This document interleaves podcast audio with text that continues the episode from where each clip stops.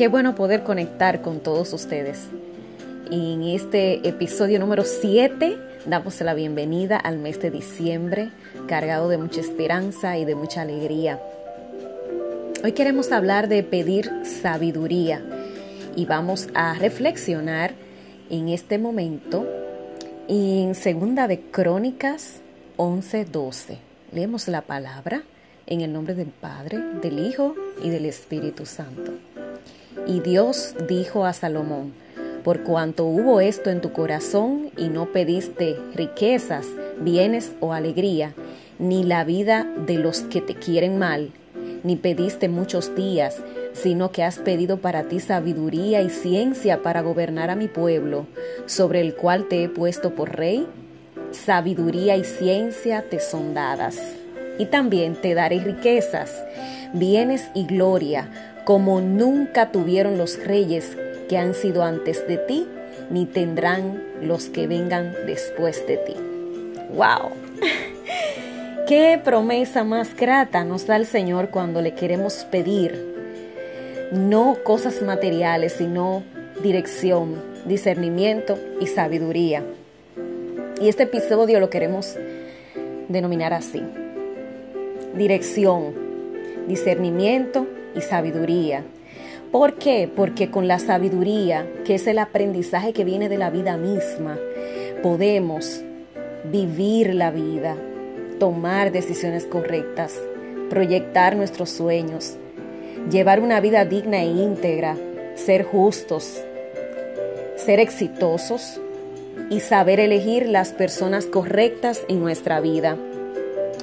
Especialmente cuando va culminando este año, queremos pedir muchas cosas a Dios, queremos pedir tanto. Sin embargo, pedir sabiduría para hacer todo esto que les mencioné anteriormente es vital pedir sabiduría para elegir específicamente las personas correctas en nuestras vidas es tan medular porque dependiendo de nuestro círculo íntimo es como vamos a estar reflejando nuestras acciones, nuestras decisiones, pensamientos y sentimientos. Para poder ser exitosos debemos de rodearnos de las personas indicadas y así mismo podremos llevar una vida íntegra y digna. También la sabiduría nos ayuda a ser justos, a dar a, cada quien lo que le compete y en verdad poder proyectar lo mejor.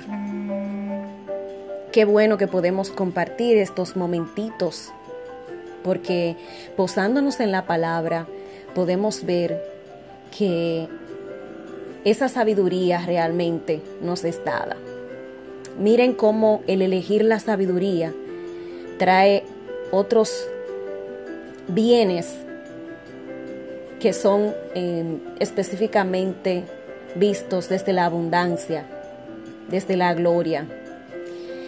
Y esas riquezas que Dios le promete a Salomón, esos bienes y esa gloria, pues se, se pudo visualizar, se pudo ver. Dice que reyes que han sido antes de ti no tuvieron ni los que vengan después son promesas grandiosas. Pidamos al Señor que nos permita la sabiduría, especialmente en estos días en que se nos ofrece mucho, en que queremos mucho. Sin embargo, vamos a querer lo justo. Demos la gloria al Señor por este momento especial. Que sea la sabiduría divina la que nos guíe, la que permita que en nuestros corazones puedan hacer ese niño Dios y que preparemos el camino en este tiempo de adviento para poder recibirlo. Hasta la próxima.